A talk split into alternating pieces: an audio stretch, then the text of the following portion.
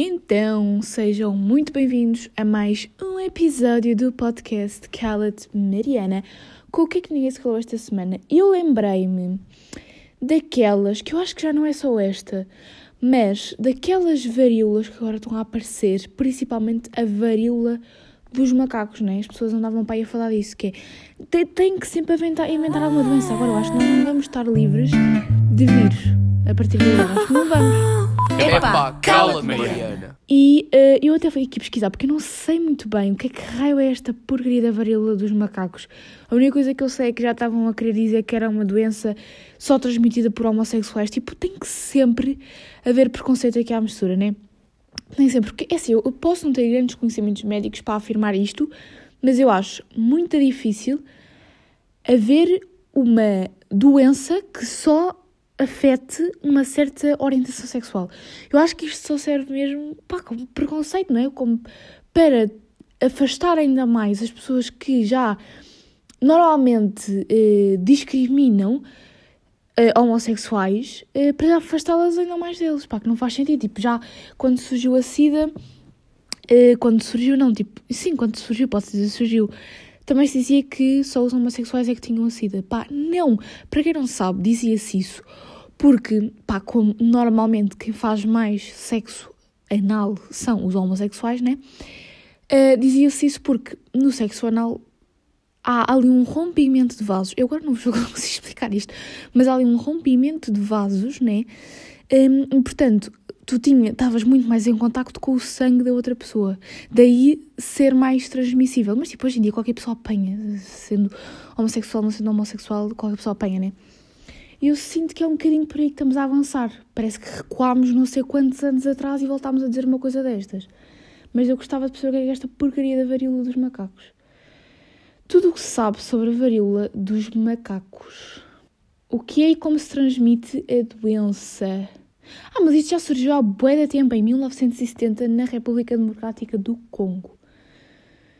É considerado um vírus transmissibilidade a transmissão ocorre através de grandes gotículas respiratórias, sendo para isso necessário um contacto prolongado, mas também através de fluidos corporais. Desculpem lá. Onde é que isto tem a ver com a homossexualidade? Onde? Onde? Não faz sentido nenhum esta malta. Que recomendações? Uh, o Centro Europeu recomenda que quem apresente sintomas procure cuidados médicos e que as pessoas que se envolvem com múltiplos parceiros sexuais ou fazem sexo casual uh, devem ser particularmente vigilantes. Pá, isto também é uma cena que eu sinto também um bocado preconceito com isso. Mas, tipo, quem já faz sexo casual já tem certas precauções, né? Tipo, de certeza que já usa, porque se tu estás com várias pessoas diferentes, pá, tens que estar minimamente prevenida ou prevenido para que alguma destas pessoas tenha uma doença e tu ainda podes pôr outras pessoas em contato, em risco. Portanto, também estarem a dizer isto também é um bocado estranho, percebem? Porque hoje em dia já não há estas cenas que havia antigamente. Parece que. Lá está, parece que estamos a retroceder um bocadinho. E como vocês viram aqui, uh, uh, isto tem outras formas de se transmitir, não é só através do sexo, também através das gotículas respiratórias. Portanto, um casal, mesmo que já seja casado há 10 anos, pode transmitir também, não é? Pode transmitir também.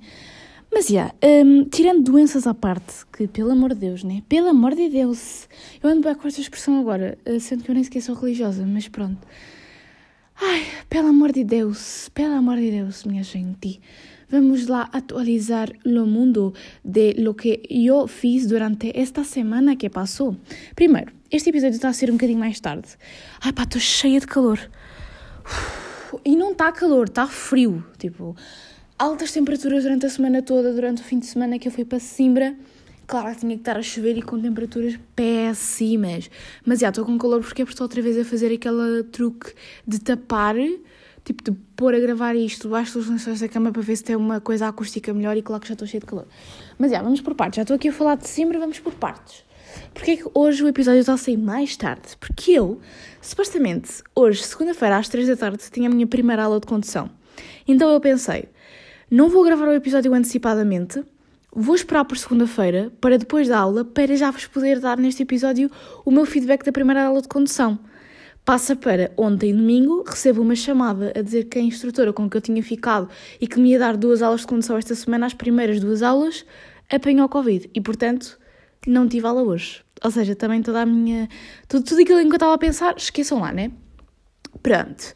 Mas entretanto, acabei o código toda a semana passada. Sexta-feira fui à minha última aula de código. Yay! Opa, passou rápido, mas ao mesmo tempo isto vai ser mais lento do que aquilo que eu estava à espera. Porque o que custa mais, ponham já isto na vossa cabeça, é a condução, não é o código.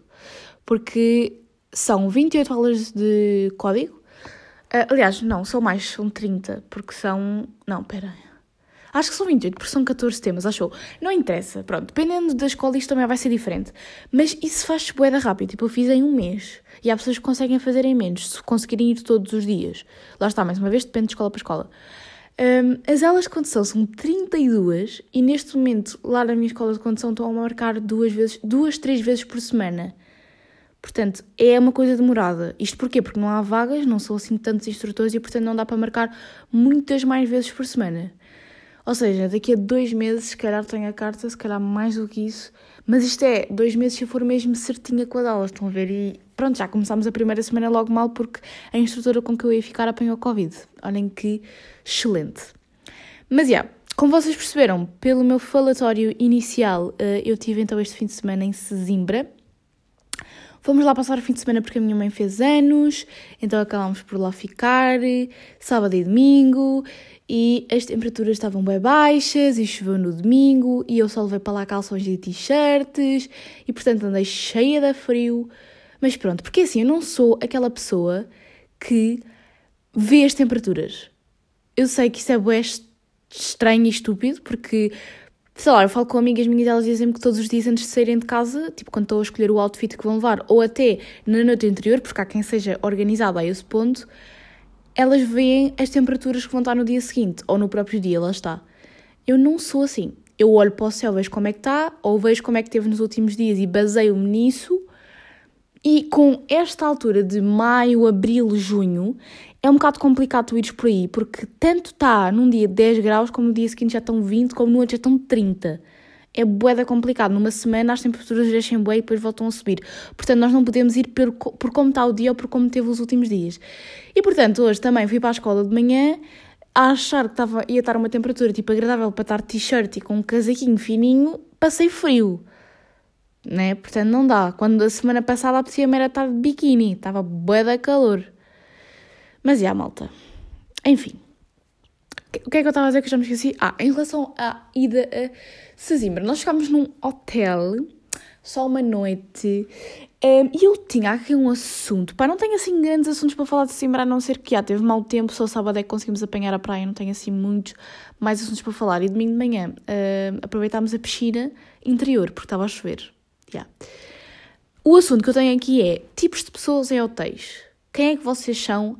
Em hotéis. Eu apontei aqui algumas cenas, mas calhar até enquanto vou, vou estar a gravar isto, vamos estar a lembrar de mais coisas.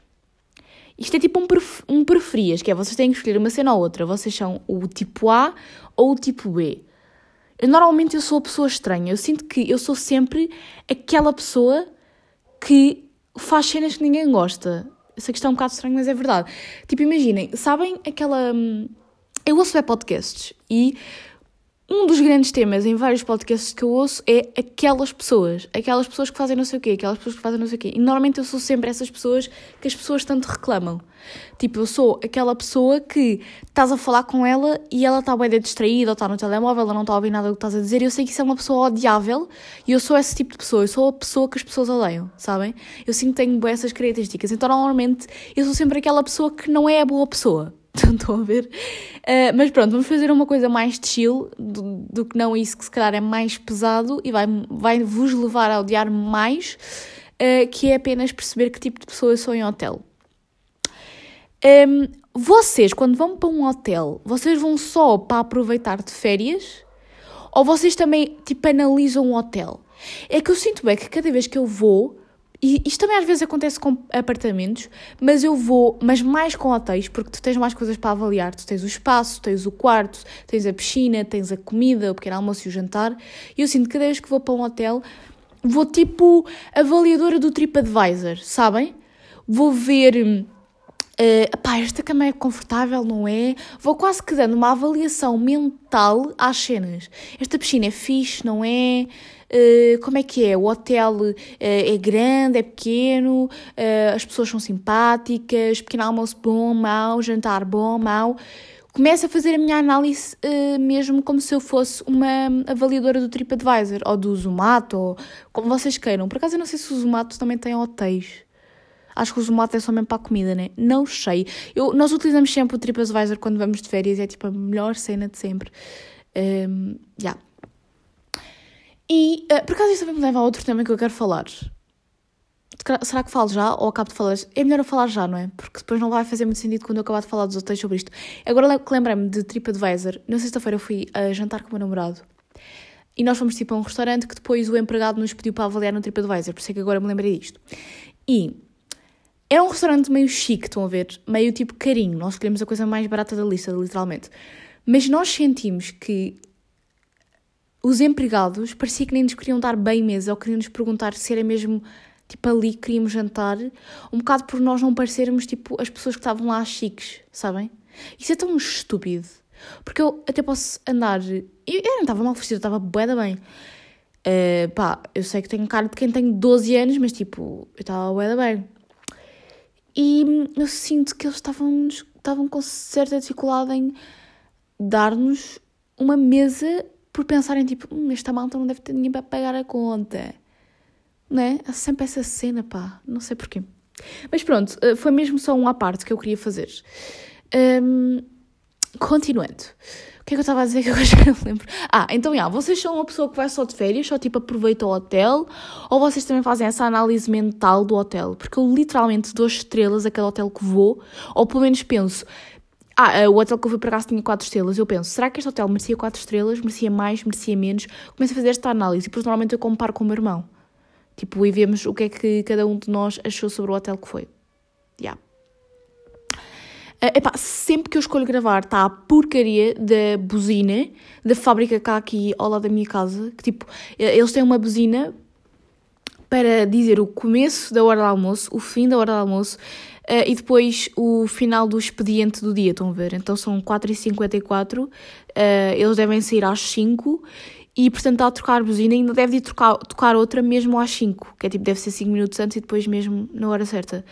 E é impressionante que é sempre quando eu vou gravar toca a porcaria da buzina. Mas pronto. Que é tipo, já não há toques em quase escola nenhuma, não é? Aqueles terrinhos já não há. Mas há buzinas em porcaria de fábricas de trabalho, não se percebe. Próximo tópico. Vocês são aquela pessoa que mete as cenas nos cabides ou não? Eu sei que isto também depende um bocado da quantidade de tempo que vocês vão. Tipo, eu fui dois dias. Eu não vou meter as cenas no, nos cabides, sendo que eu fui dois dias, não fazia sentido. Aliás, dois dias, uma noite, né? Não fazia sentido. Uh, mas mesmo quando eu vou mais tempo, tipo uma semana ou 15 dias, eu nunca meto as cenas nos cabides. Para mim, isso não faz sentido nenhum.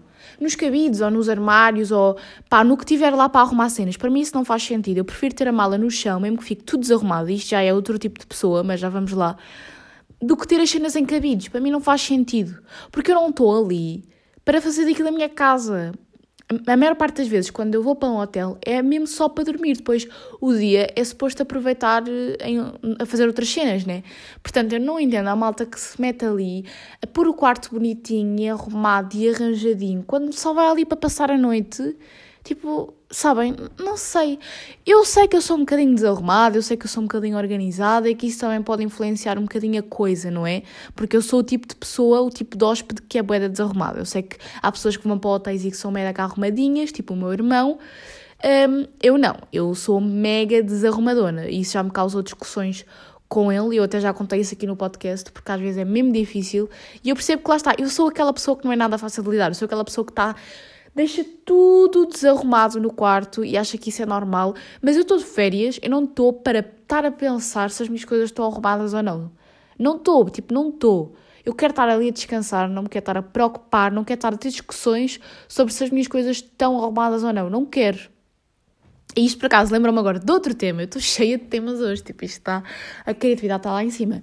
Que é a minha avó a dizer-me Tipo, irrita-me bué essa cena. Eu gosto bem da minha avó, gosto bem das minhas avózinhas, muito queridinhas. Eu entendo que às vezes as pessoas serem de outro tempo também não ajuda uh, e fazerem as coisas de uma certa forma durante a vida toda, obviamente não ajuda a que depois elas percebam algumas coisas e que se calhar isso já não faz assim tão sentido nos dias de hoje, ou que se calhar já se pensa de outra forma, mas às vezes irrita-me bué, porque eu sei que ela me dá estes conselhos de alguma forma para eu melhorar, mas a razão que ela me dá estes conselhos não é muito fixe, porque ela basicamente diz-me para eu ser mais arrumada, mais educada, aquelas coisas, não é? Que normalmente as avós dizem às netas raparigas, porque é uma coisa muito associada às raparigas, não é? As raparigas têm que ser perfeitas, têm que ser arrumadas, têm que saber cozinhar, têm que saber dobrar roupa, têm que. pá, elas têm que ser perfeitas.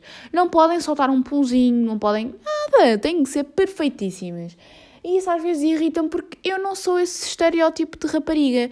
Não sou. E obviamente que vou melhorar e quando vou crescer vou ter que se calhar fazer mais cozinhados, que não é uma coisa que faça muito. Vou ter que se calhar arrumar mais as coisas porque vou estar numa casa em que se calhar já não vou ter pessoas a arrumarem por mim. Sendo que atenção, o meu quarto sou eu que faço aqui 100% de tudo. Uh, temos aqui a Isabel que vem cá uma vez por semana, mas ela literalmente só aspira e limpa, que, pá, são coisas mínimas, tipo, o, o, o, arrumar do quarto sou eu que o faço, e ajudo na casa, e ponho a mesa, e ajudo na comida, e trato da, da roupa, não sei o quê, pronto, eu sei que não faço assim tanto, mas eu faço algumas coisas, obviamente faço o mínimo de ser humano responsável, uh, mas eu sei que devia fazer mais. E depois ela começa-me a dizer isso, no sentido de Uh, ai, mas olha para o teu namorado, ele é bué de educado, ele é bué de arrumado, não sei o quê. Quando vocês casarem, um, ehm, ele não vai um, ehm, gostar que tu sejas assim. Eu tipo, vó, queres que eu melhore? Eu melhoro para mim, não vou estar a melhorar para alguém, porque isso não faz sentido.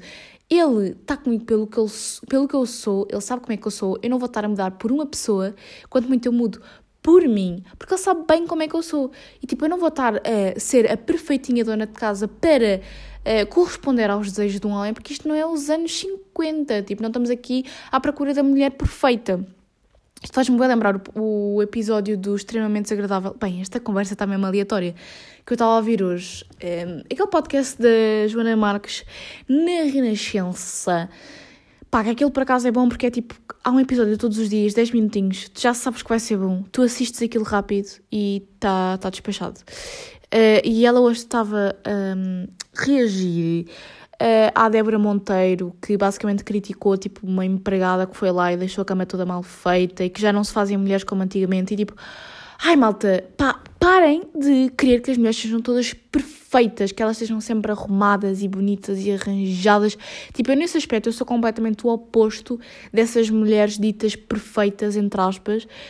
Pá, sou completamente o oposto. Eu estou sempre desarranjada, nunca fui de estar assim muito arranjada e às vezes simplesmente não tenho paciência para isso. E eu não sou nada contra quem é, estão a entender? Eu só não percebo porque é que acham que isso é uma coisa exclusiva das mulheres e porque é que só há essa pressão para as mulheres serem assim. Tipo, não faz sentido. Um, Pois é, tipo, ai, nem, nem, sabes passar a ferro, nem sabes não sei o que. Pai, o que é que tem? Se eu precisar de aprender isso um dia, eu vou aprender. Nós aqui em casa nem sequer passamos a ferro, como eu já falei aqui com vocês no podcast, portanto, é normal que eu não saiba passar a ferro. É normal que eu não seja perfeita.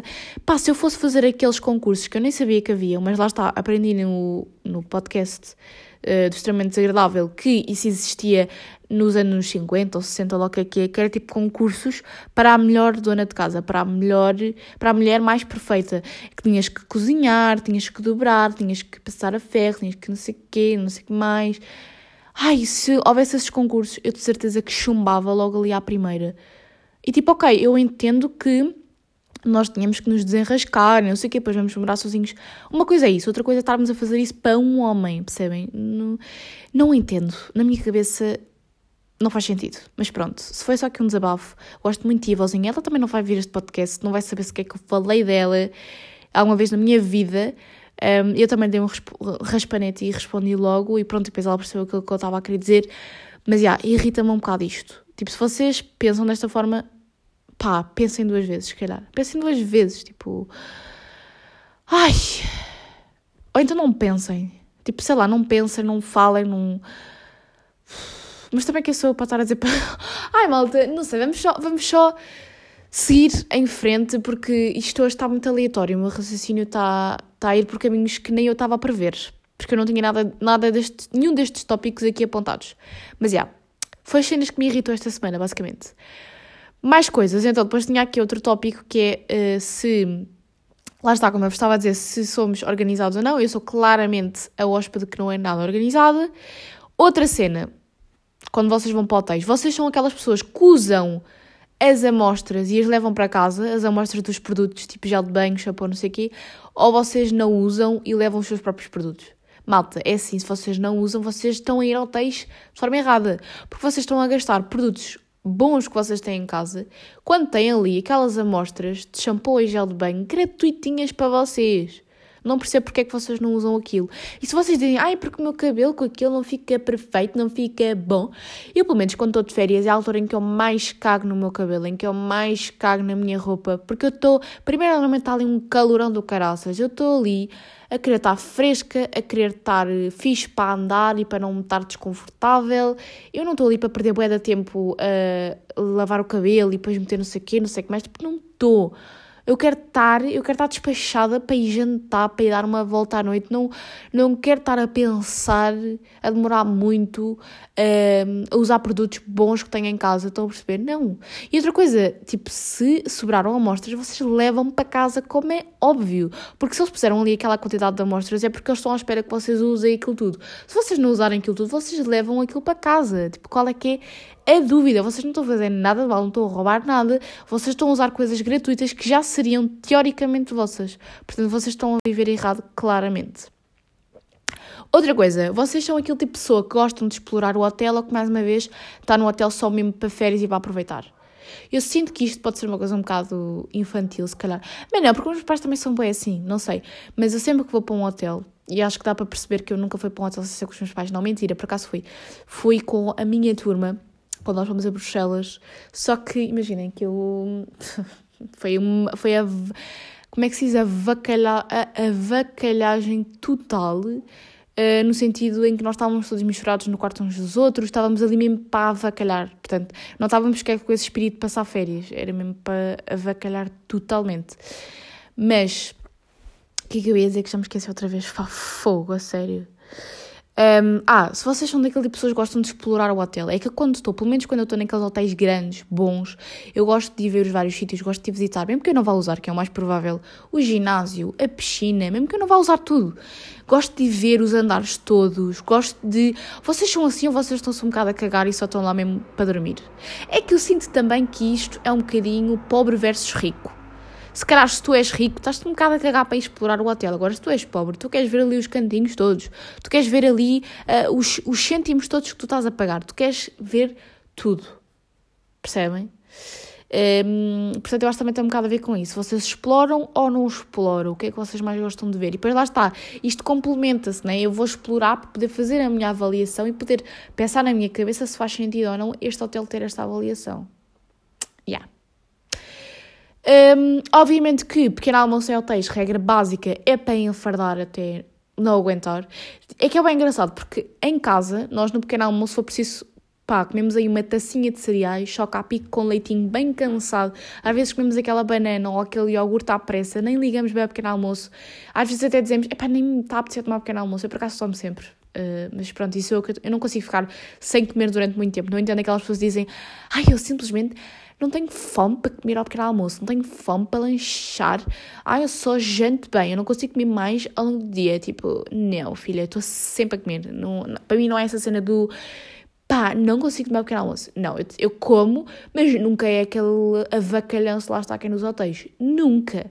Mas mais uma vez, vocês têm que aproveitar todos os cêntimos. Portanto, se vocês estão a tomar o pequeno almoço e a jantar, e isso já está incluído no preço do vosso hotel, vocês têm que aproveitar tudo. Portanto, vocês, quando estão em hotéis, de repente dá-vos a fome toda que uh, não vos dava durante o ano todo uh, a comer em casa. Vocês comem tipo ovo mexido, uh, iogurte, cereais, croissant misto, doces, bolo. Vocês comem tudo até não aguentarem mais e é assim que tem que ser. Mais uma vez é a visão do pobre.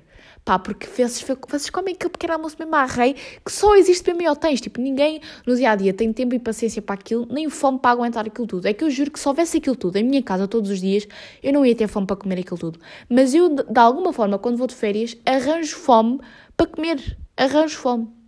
Yeah. Espero que vocês também sejam assim. No jantar também é um bocado assim, mas calhar já não é tanto, tanto, tanto. Porque normalmente nós ficamos ali pelos dois, três pratos, mesmo assim, há sempre aquela fome para comer mais do que um prato eh, para experimentar cenas diferentes, estão a ver? Eu já sou aquela pessoa que normalmente come dois pratos, mas é dois pratos da mesma comida. Ali é comer a maior parte das coisas, a, não, a maior diversidade de coisas, até para depois avaliarmos inconscientemente, lá está, e dizermos se era bom ou não. Yeah. Ai, ufa, que isto foi aqui uma correria a falar. Tenho só mais um tema para vos falar que está relacionado com os dois livros que eu ando a ler. Eu ando a ler um, tipo, comecei outro porque eu encomendei-o e não estava a aguentar não ler as primeiras páginas. O que eu ando a ler é uh, No Final Morrem os Dois, que pelo que eu li até agora, eu acho que ainda não falei disso aqui no podcast, acho que só falei no vlog. Mas basicamente são dois adolescentes e nós estamos a acompanhar a visão de um e a visão do outro, que uh, basicamente isto é um mundo alternativo em que uh, ligam às pessoas a dizer que em 24 horas elas vão morrer. E hum, tu no livro acompanhas dois adolescentes e vais perceber como é que eles vão aproveitar o último dia deles. Resumidamente é isto. E eu estou a desconfiar que o livro vai ser todo as 24 horas deles. Mas eu estou a gostar, ainda não li muito, mas estou a gostar do que li. E depois, quando acabar, quero ver se vem cá dar o meu feedback. Um, e o outro que eu comprei, curiosamente, também está um bocado neste sentido, porque Uh, Chama-se Tanta Gente Mariana, é da Maria Judite de, Maria Judite de Carvalho, acho que é assim que se chama. Eu basicamente li um conto dela em português e depois estava lá este livro que ela também tinha escrito. Uh, e eu gostei do título, obviamente, porque tinha o meu nome e gostei da sinopse, então decidi encomendar. E basicamente acho que ela, lá está, ainda não li quase nada, mas ela basicamente sabe que vai morrer e começa a pensar e a pôr toda a sua vida em perspectiva e a perceber aquilo que ela fez. A minha avó diz que o livro é bué deprimente, mas pronto, que é interessante e é muito mais pequenino que o outro, portanto lê-se muito mais rapidamente e também vos vou dar aqui o meu feedback desse livro. Mas qual é que é a minha reflexão filosófica de hoje baseada nestes dois livros que eu ando a ler? Que não é uma coisa assim tão nova e inovadora, porque já há bué de livros e bué de filmes que exploram um bocado esta ideia, que é o que fazer com as nossas últimas 24 horas de vida. Se nós soubéssemos que iríamos morrer nas próximas 24 horas, o que fazer para aproveitá-las? Como diria o Google Trator, esta é a reflexão filosófica. Eu até acho que já vi bué filmes assim, diferentes, mas não me estou a lembrar assim de nenhum agora, eh, assim, de momento. E é sempre uma pergunta bué difícil de responder, porque tu nunca pensas nisso, porque nunca queres acreditar que de facto as próximas 24 horas vão ser as tuas últimas 24 horas. Tu nem sabes bem como aproveitá-las, porque tu nem sabes bem o que é que é mais importante para ti. Se é, uh, de repente, tipo, despedir toda a gente que é importante para ti, estás com a tua família, não sei o quê, amigos, se o que é mais importante é viver a vida ao máximo, viajares bué, ires a bué sítios, fazeres bué das, bué das cenas, se o que é mais importante para ti é, tipo, ficares a dormir nas últimas 24 horas, tu nunca sabes bem aquilo que é mais importante para ti. Eu sinceramente também não sei. Uh, eu, por um lado, escolheria ficar com as pessoas que mais gosto, mas por outro, eu queria fazer bué das cenas nas últimas 24 horas. Nós queremos sentir sempre que vivemos a vida ao máximo e às vezes é um bocado associada a essa ideia, a cena de fazer bué coisas e não sei o quê. E, de certa forma, eu acho que isso é bom no sentido em que tu irias estar tão ocupado que a tua cabeça nem iria estar a pensar que essas eram de facto as tuas últimas 24 horas e sentir que irias ter vivido bué. Porque eu sinto um bocado, isto é um bocado deprimente, mas eu sinto um bocado que uh, aqui, tu até podes ter tido uma vida incrível, mas aquilo que de facto vai importar são tipo os últimos 5 anos da tua vida. Porque imaginem, se uma pessoa estiver em sofrimento há 5 anos e de repente morrer, aquilo que de facto a pessoa vai sentir no momento em que está a morrer pá, independentemente de nós acreditarmos que depois haja ou não vida após a morte, né? ou se a pessoa vai para o céu ou para o inferno, independentemente disso, tipo, naquele momento o que vai importar para ela foram os, os últimos 5 anos, os últimos momentos, porque ela vai estar tão infeliz que por mais que ela tenha vivido uma vida boa da boa, se ela estiver doente nos últimos 5 anos, ela vai ficar tipo mal por estar a morrer, mal pela sua vida, porque nós tendemos a generalizar tudo e portanto se nós tivemos uma semana, a última semana foi má, nós achamos que o mês todo foi mau. Se tivemos as últimas horas más, nós achamos que o dia todo foi mau. Temos sempre essa tendência.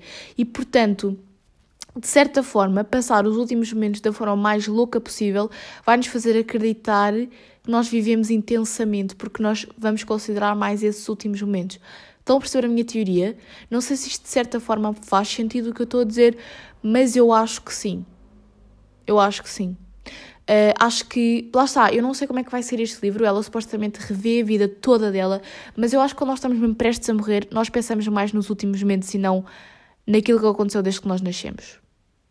Mas pronto, malta, este foi o episódio de hoje. Eu não tirei grande conclusão disto, né? Não tirei, tipo, não sei. Digam-me aqui na caixinha de perguntas, tipo, quais é que eram as cenas que vocês gostavam de fazer nas últimas 24 horas uh, e porquê. Eu apetecia-me. Tipo, só que lá está, 24 horas é muito pouco tempo para fazer de facto alguma coisa completamente fora da caixa. Mas eu apanhava tipo um avião para Espanha, que era o sítio mais perto em que eu podia mais rapidamente aproveitar Uh, tipo, explorava o sítio, estava sempre de um lado para o outro, estão a ver, sempre ocupada para não estar a pensar na morte que vinha por aí, porque eu já percebi que eu adoro que os meus dias sejam extremamente ocupados, que eu esteja sempre de um lado para o outro, e eu senti bué que a última semana foi assim, estive sempre de um lado para o outro, eu gosto dessa sensação, porque me permite não estar tipo a pensar, percebem? Porque é extremamente cansativo vocês estarem sempre a pensar, sempre nos vossos pensamentos. Portanto, estar de um lado para o outro ajuda nisso. Eu já tinha tido esta conversa com vocês em relação ao meu dia de anos.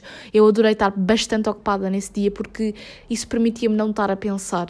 E visto que eu gosto muito de não viver no presente, porque essa é, é a verdadeira realidade, ao estar tipo sempre de um lado para o outro, eu sentia que não estava tipo de facto a viver no presente, estava tipo numa realidade só minha, em que não haviam problemas, em que parecia que eu nem estava no verdadeiro presente, que eu estava num num tempo paralelo a este presente em que eu só estava tipo a viver, sabem? Pá, de repente eu estou aqui toda mamada, né? Estou aqui a fazer. Ai, mamada, que palavra nojenta, né? É nojenta a palavra mamada, mas tipo, estou toda estranha já. Porque eu não sei mesmo. Pá, sei lá, o que é que eu faria nas minhas últimas 24 horas? Não sei. Eu acho que é isso. Eu acho que apanharia tipo um avião para Espanha, aproveitava lá a bué, queria ver se ainda dava um pulo. Não, é impossível de dar um pulinho em França, né? Tipo, nem que fosse tipo de avião. Porque não sei, daqui a Espanha tipo que é uma hora. Contanto que eu vivia às 24 horas certinhas, uma hora até Espanha, para ir de avião. Curtia bué lá, para ir até a hora do almoço. Ou acham que isto é bem impossível? Tipo, estou a pensar da meia-noite à meia-noite, ok? Curtia bué lá até a hora do almoço sem parar. Ia visitar bué de sítios. Depois apanhava um avião para a França. Estou a pensar é, nestes sítios porque são os mais perto de mim, para eu não estar a perder muito tempo de Espanha para a França é tipo o que é mais uma hora e meia, uma hora, não sei, depende do sítio, né? Depois aproveitava o resto do dia bué em França, fazia também um bué das cenas e levava tipo a minha família e todas as pessoas que eu gosto comigo. Que não são assim tantas as pessoas com que eu escolheria passar as minhas últimas 24 horas, portanto estava na boa para levá-las. E yeah. Fazia bué das cenas e divertia-me ao máximo e tava, não estava no telemóvel, tipo largava o telemóvel completamente e só vivia a minha vida. E a malta, é isto. Foi este o episódio de hoje. É tão bom nós não sabermos quando é que vamos morrer, mas tão bom porque tira-nos essa pressão de cima de que temos que viver as últimas horas, temos que fazer cenas, temos que, sabem?